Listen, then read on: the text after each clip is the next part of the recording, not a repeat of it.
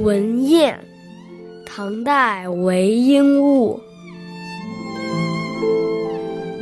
故园渺何处？归思方悠哉。淮南秋雨夜，高斋闻雁来。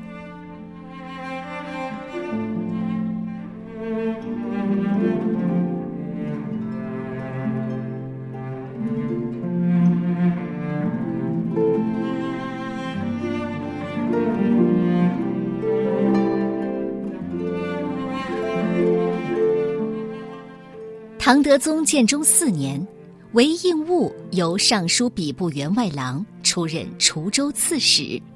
夏天的时候离开京城，秋天才到任。这首文宴就是他刚到滁州后不久写下的，由远飞的大雁引起的游子情怀，凄切又朴素。整首诗的意思是：故乡遥远，模糊不清。不知道在哪里，回家的想法正无穷无尽。在淮河南部的夜晚，下着冰冷的秋雨。我听到大雁的叫声由远及近的传过来。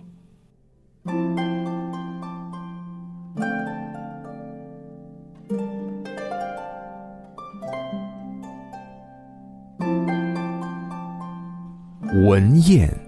唐代韦应物。故园渺何处？归思方悠哉。淮南秋雨夜，高斋闻雁来。